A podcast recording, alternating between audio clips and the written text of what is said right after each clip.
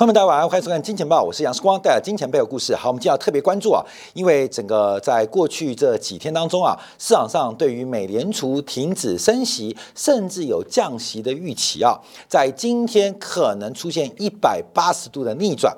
特别是五眼联盟的澳洲央行，在连续四次停止升息之后，在今天早上忽然宣布。再度出现升息的发展，忽然宣布再度升息一码，同时把利率水平拉到十二年新高。那这到底代表什么样的变化？我认为有三种含义啊，有三种含义，等下做说明。我们先看到过去几天啊，全球股市大涨，大家反映的是美联储的这个会议记录啊，会议的决决策。事实上，这一波的反弹主要是来自于美国国债的大弹，还有国债收益率的大跌。那美国国债大弹。真的是跟美联储的鸽派的预期有关吗？其实更多的是我们上周节目特别提到的，是美国财政部发债的规模低于预期，所以使得美国国债价格出现了反弹，供给不足嘛，供给比预期来的少。可事实上，我们有两个层次做观察，第一个，美国的自治跟美国债务的存量。在 GDP 的比重来讲，其实并不算是非常非常的严重，甚至有并没有违约风险。昨天美联储的理事有出来特别做说明，所以美国国债仍然在流动性极佳的一个背景之下，仍然是全球最棒的一个安全性的资产避风港。但第二个观察，这是因为相对 GDP，但美国国债绝对发行量太大。绝对发行量太大，配合美联储跟西方央行的紧缩政策，仍然会出现有可能供过于求的价格压力。所以这是两种不同层次的讨论，请所有观众啊要特别做解读。第一个，美债违不违约，跟美债价格会不会出现大跌，它可能是两种两种不同的结果。就我们提到，在全球的国债范围，不管是实体的信用，还是有相关政治的保护，美国国债就像台北股市的台积电，就像大陆股市的贵州茅台，这是第一点，它倒闭的可能性很低啊。倒闭的话就是彗星撞地球。可第二个，假如台积电的股票筹码蒸发十倍。贵特贵州茅台的这个筹码蒸发一百倍，你觉得台积电跟贵州茅台股价还撑得住吗？这是两种不同的讨论哦。所以，我们跟官媒提醒，过去这一周以来发生了很多市场的转折、反弹，跟一种新的预期跟期待。但大家要清楚背后的逻辑。所以，这个反弹真的是美联储的功劳吗？不是，是美国财政部针对季度的发展安排低预期。就此而已。那从今天早上澳洲央行的意外决策，那可能会给市场上带来一个新的转折的一个变化跟发展。好，澳洲央行的升息啊，我们要从三种层次做观察。第一个，央行失误啊，等一下我们要看一下央行失误哦，因为澳洲央行刚刚被换掉的前任行长承认自己失误啊，就我们一提到周楚除伤害，原来市场不稳定最大的问题就是周楚。谁是周楚？就是各国央行的行长。这第一个，央行失控，央行的失误。第二个，就是我们提到的稳定啊，金融稳定、经济稳定、物价稳定。事实上，我们现在看到物价感觉快稳定喽，经济感觉要软着陆喽，那旧市场开始反弹喽。其实这三种稳定都是一种假象，都是一种假象。其实三种的稳定完全不可控。第三个，我们从澳洲央行在过去一年发生的变化来讲起。相信大家看到，澳洲央行的总理啊，最近啊，这个到了北京进行了一个访问，跟习近平啊这个主席啊进行了非常广泛而深度的交流。为什么澳洲的总理忽然跟中国关系从冰天雪地进入了呃这个呃炎炎夏日？那到底发生什么事情？从最近的俄乌战争到巴以冲突，我们都看到右派的民族主义，尤其是右派的极端主义，似乎已经来到了捷径的势势头啊！所以巴以问题可能是全球政治在极端右倾之后瞬间的一个转折啊！物极必反，我们要从澳洲的新任的行长来做个分析，所以有三种不同的解读。好，我们先看一下，在今天澳洲央行啊，在停止了。四次升息，七月四号、八月一号九月五号、十月三号。连续四次利率会议，澳洲央行都没有升息，甚至啊，这个对于澳洲的这个资产价格啊，或澳洲物价，甚至有一点点鸽派做法。没有想到，在今天利率会议当中，又宣布加息一码，把利率拉到十二年新高百分之四点三五。哈，澳洲央行啊，忽然加息。好，我们先看到它过去的背景，因为啊。澳洲央行最近刚刚换总裁，而这个换总裁动作事情蛮大的。原任的总裁啊，洛威在任期未满之际直接被拔掉。那这个动作很大哦，因为去年的五月，澳洲进行国会大选，那失去执政权的工党魁违九年之后，把保守党莫里森领导的保守党给击溃了，而工党。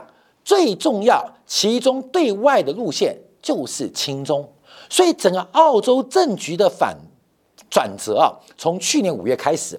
那另外观察，因为各国尤其西方政府对于央行的独立性、专业性是绝对给予尊重，所以极少见到一个政府会在任期当中或任期未满之届啊之时把央总裁给换掉。可是澳洲政府实在受不了澳洲央行总裁的种种做法，严重的失误，所以把他换掉。那澳洲央行总裁诺威啊，在被换掉之前，你知道干嘛吗？周楚除三害，光们知道这故事嘛？周楚深感反省啊，除了这个下海捕角龙、上山打老虎之外，最后就是自己啊，这个呃这个认错道歉。那诺威道歉什么？道歉什么？他对澳洲人民感到抱歉，因为啊。啊，很多澳洲人民啊，呃，之前相信他的承诺，认为在二零二四年前利率会维持不变，结果有很多人在申请房贷的过程当中，似乎忽视了利率将大幅走高的过程，所以让很多澳洲的房贷族过的是水深火热啊。这个利率弹得非常高，所以澳洲央行总裁诺威是进行道歉，而道歉之后啊，基本上隔不到半年啊，基本上他就换掉了。那当然是因为我们看到整个他所原来提名他的莫里森政府，在整个选举全面啊被歼灭啊惨败啊惨败，所以诺威啊基本上就这个周楚除三害。哎，时光讲的我们的预测都很正确啊。其实，关键你去看一下我二零二一年怎么讲的。就知道，其实诺威啊，它这个位置不保。其实我们在二零二一年，我们其实针对纽澳央行的作为，我们就提到会失误。会出错啊！诺威现在在一年半之后开始做道歉啊，开始做道歉。好，那我们看到从今年的七月份开始啊，就第三季开始啊，澳洲央行第一个暂停升息，因为全球经济放缓嘛。那澳洲主要是靠原物料啊，这个初级产业来做出口。我们看到农产品在跌，这个之前铁矿石啊、煤炭也在跌，那澳洲内部的房地产也在跌，所以澳洲基本上感觉到了升息的终点，甚至在等待市场气氛的。改变有可能出现宽松或降息的打算哦，就没有想到在新任央行第二次开会、第二次开会的时候宣布加息，而且提到如果通胀展望显著上调，将毫不犹豫进一步加息。各位有，这完全打了上礼拜美联储释放出的鸽派声明的脸啊，就是忽然忽然从鸽到鹰，只差。一个月啊，就忽然出现一个转变跟转折。那为什么澳洲央行这个转折那么重要？因为我们常常观察西方国家，我们先看纽西兰央行。纽西兰央行它很特别，因为纽西兰跟澳洲很接近，他们基本上接近什么？不是地理位置接近，而是他们出口的产品的品相很接近。第一个都是初级的原物料，奶粉啊、cheese 啦、煤矿啊啊这些等等的这些。葡萄酒啊，初级原料啊，初原料。另外，他们又是有西方发达国家的社会的发展过程，而是一个已发达国家，所以常常把纽澳绑在一起。纽西兰央行决策常常是澳洲央行的马前卒，而纽澳央行的变化常常会是太平洋另外一端加拿大央行的马前卒哦。各位，因为加拿大讲的初原料。跟纽澳的规模也不会差距太远，而加拿大央行，我们知道加拿大央行长常常是英国央行行长的预科班。啊，所以加拿大央行会影响到英国央行，而英国央行的态度常常跟美联储同步，所以我们再倒回去观察所谓的西方尤其是昂萨人啊，他们的央行的领先指标通常从纽西兰央行的决策跟口气先做观察。这不是时光讲的，这是所有外汇、所有观察利率结构人啊，这个三十年都是如此，五十年都是如此。所以我们只是记大家的一个正常看法，只提醒大家。所以这次很特别，纽西兰央行没动作。澳洲央行有动作，哎，你不讲武德，要骂一起升息，怎么你升息我没升息，你也不通知一下，所以这一次的步调有点打乱哦。可澳洲的升息，那会倒逼纽西兰央行手足无措，那进而使得加拿大央行把之前的鸽派声明给吞回去。还好加拿大央行，我们节目有做，不太割啊，不用通回去。所以我们回来观察到底发生什么样的变化。从整个的决策当中啊，我们第一看到的是物价。这个物价的水平啊，目前仍然高达了百分之五以上。那这种通胀到底是观察绝对的数字，还是看趋势的变化？目前市场反映的是整个物价的高峰已过，而且越来越靠近物价的控制目标。可是从绝对目标观察来讲，哎，基本上是不能忍受。所以有时候我们看是绝对还是相对，到底是绝对还是相对？所以事实上啊。我时常举个例子啊，其实所有投资人呢都是渣男，你知道吗？因为只有最爱还是只有呃真爱哈？只有最爱还是我只爱你还是我最爱你啊？看到没有？我只爱你啊啊圣人啊！我最爱你渣男。所以事实上，一个是绝对，一个是相对，绝对通胀跟相对。通胀放缓，看到没有？这比较的过程哦。所以这个通胀目标到底怎么样？澳洲新任央行总裁提到，虽然通胀呈现下滑趋势，可是目前的服务通胀反映租金成本飙升跟电费上涨，居高不下，比高于我们的预测，而且会相当的持久。预估要到二零二五年后年底才能到。百分之二、百分之三目标的上缘，所以啊，澳洲央行总裁受不了了，开始加息。好，我们就看一下背景啊，这个是新任呃，这个呃，这个总裁啊啊，是个我们看新任总裁是叫布洛克啊，布洛克。那布洛克啊，这个很急啊，为什么？因为他刚接任副行长还不到两年，严格来讲才十五个月就接任行长。那他是干嘛的呢？看到没有？当然，行起来是在这个澳洲央行服务啊，呃，年纪并不大。他主要他是伦敦政学毕业的，那伦敦政经学毕业也不怎么样啊。伦敦政学毕业也有很糟糕的，像蔡英文的，也有很优秀的啊，像这个我们看到像这个呃女校长布洛克。那他的老师比较有梗，他老师啊是我们之前节目啊，这个我们小编提到的，二零二二年八月十九号我们特别提到叫古德哈特定律，这是一个非常重要的经济学家，因为当时啊古德哈特定律是讲什么？因为经济学里面。都是假说，只有自然科学才有定律哦。社会科学都是假说。什么叫假说？假设怎么样就会这样说。因为社会科学的运作太复杂，所以有很多假设情况存在。但自然科学追求的是真理，所以自然科学有定律，而社会科学都是叫假说。那社会科学的经济学当中，怎么会出现一个定律呢？叫古德哈特定律。这个定律啊，可能大家常听到，常听到，就是一项指标，当它成为目标之后，这个指标就会失去它原来的作用。一个指标一旦变成目标，它就不再是一个好指标。举个例子哈，啊，河东师关心世光每天几点回家。他用几点回家判断我在外面的胡呃有没有为非作歹哈？当假如我为这个指标显著的完成之后。那这个指标就不再能成为我的一个判断啊，比如看手机啊，干嘛？指标这样抓啊，你抓我就跑，你跑我就抓，你再抓我就再跑。所以一旦一个指标变成控制的目标的时候，这个指标就不再是一个好指标。这是个统计学上一个很重大意义，因为一旦一个东西被观测，在统计意义当中，它就会显著出现发散过程。哎，这就是去年诺贝尔物理学奖啦。看没懂吗？就是很多东西不能被观测，就薛定谔的猫，你懂意思吗？所以叫古德哈特指标啊，就是很多事情啊，他知道，但你不能观测，你千万不能被观测，一旦观测它，它会消失啊。薛第二猫，好，在经济学当中就是古德哈特定律啊。那为什么讲他？因为是他老师啊，是他老师，所以代表他受的一些教育跟他的价值观，跟对经济学结构的了解，基本上跟一般的行长不太一样，存在着自然科学的意义。那他是谁提名呢？就要提到这个最近访问中国的澳洲总理安班尼斯。那安班尼斯啊，这个人背景特别，因为安班尼斯他就是捷克跟罗斯的小孩。啊，杰克罗斯谁？铁达尼号了。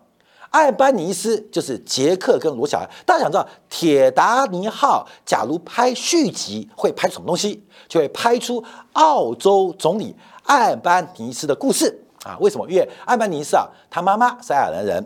他爸爸是在这个游轮上的一个意大利的这个就是水手啦。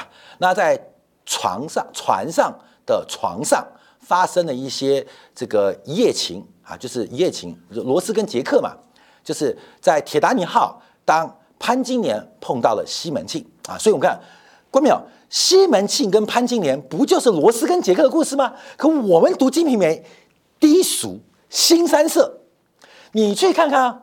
那个铁达尼号，罗斯有有属的，有老公的，对不对？那杰克去偷她，那不就是西方版的潘金莲跟西门庆吗？所以铁达尼号就是一个西方版本的《金瓶梅》。可是我们看到西方版本的《金瓶梅》，我们觉得它好伟大；我们看到东方版本的《铁达尼号》，我们觉得好淫荡。好，各位，反正所以所以有很多事情啊要观察。那。这个澳大利亚的总理啊，这个安班尼斯，他的父母亲就是在船船上船船上啊相遇。那下了船之后，他们就没有联络了啊，没有联，这船没沉。那艾班尼斯的妈妈就怀孕了，也没有跟他老爸爸联络，也没老岳。船上床上，那就就就就过去了嘛，所以就生出了这个总理。所以这个总理故事很多啊，那很了不起，他是一个学经济背景的，很难得澳洲人选了一个学商的人来担任总理，所以他对内第一个就提名了。我们看布洛克担任了总裁，把直接的诺威给干掉，这是非常在西方政府很难得的哦，忍受不了了，内部做升息，而外部开始跟最大的贸易对手。中国进行了重要的访问啊，重要访问，所以整个政治出改变。那为什么讲这个？因为艾班尼斯是工党，那过去九年澳洲是由保守党执政，那保守党就是右派政党，工党是左派，一定要知道。重要是过去几年右派政党都走到了很右边，叫做右派的极端主义，全世界最右的极端主义。这一百年有个例子哦，就是德国的纳粹。啊，德国的纳粹党就是右派极端主义。那现在一百年之后，就是我们的川普老大，包括了纳塔雅胡，就是右派的极端民族主义。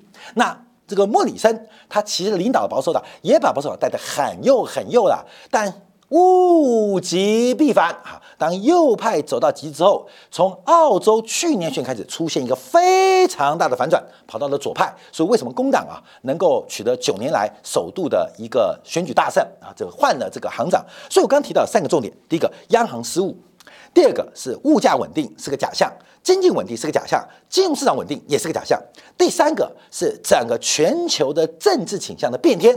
那到底是因为？政治倾向变天导致结果，还是整个选民的关系导致了这个政治倾向的变化？好，我们就要继续往下做观察啊。好，先看布洛克讲什么啊？啊，因为他在九月十七号上任之后啊，第二次举行会议就宣布升息了啊。这个十一月份，他说通胀已经过了峰值，但很高，而且很顽固，到二零五年底才能回到百分之二、百分之三目标的上沿，所以因此决定本月升息，以保障通胀水平在合理的时间内回到合理的目标。啊，合理时间、合理目标，那可被观测吗？很难被观测。他预测利率将会维持更长、更久的水平，直到二零二五年才下降。哇，天荒地老。另外，经济非常疲弱，直接提到疲弱。我承认经济呃疲弱，而且有硬着陆风险。但重要是物价走高，导致了人民的实质所得降低。你工资调三 percent。物价涨五 percent，所以所以大家越来越花不起，所以经济越来越疲弱，而不确定性好重要。再提到去通胀，关没这话很重要，因为过去这个几个月，你有注意到全球央行的委员们、理事们、行长们都在讲金融稳定，在关心金融条件。可是澳洲央行新任总裁把金融稳定。事情拉回来，重新强调物价稳定。这是一个很重要的回马枪啊，很重要回马枪。好，我们先回来观察，那澳洲央行为什么要升息呢？那它的升息会怎样呢？第一个，我们看澳洲央行升息完之后，按照它的消消费者物价指数年增率跟中央银行的这个政策利率，仍然是一个这个负利率环境。负利率环境，因为它目前的 CPI 啊是百分之五点四年化，那这个中央银行的政策利率是百分之四点三五，所以减下来啊，其实澳洲央行本来就有升息的空间，因为用这个最粗暴的算法，它仍然是红色的负利率。好，那我们观察，因为这很特别啊，因为从十月份以来，纽西兰央行不变，欧洲央行不变，加拿大央行不好不变，美联储不变，英国央行不变，没澳洲央行开第一枪啊，这所以那大家。你懂吗？说变就变，哈。那现在我们观察这张表，观表红色的是实质负利率，绿色的是代表实质利率转正。我们从这张表格之后啊，除了土耳其、阿根廷之外，这两个国家有问题嘛？现在实质负利率最深谁？还好，Japanese 啊，日本人呐，日本人利率可大了，所以我们就要回来看一下。今天日本公布了最新的这个呃九月份的工资调查，大家眼睁睁在看它。为什么？因为日本会不会在今年底，不是何时哦，会不会在今年底结束零利率，或改变，或放弃 YCC？现在已经不是时间的问题，而是什么时候？什么时候？那一个很重要指标就是九月份的工资增速。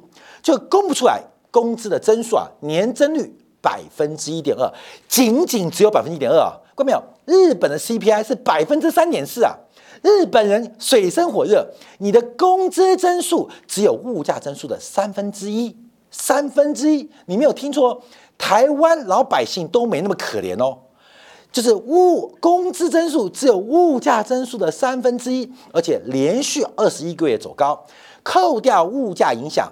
不仅日本人没有变有钱，实职工资还年增率下滑了二点四 percent，已经连续一年半下滑。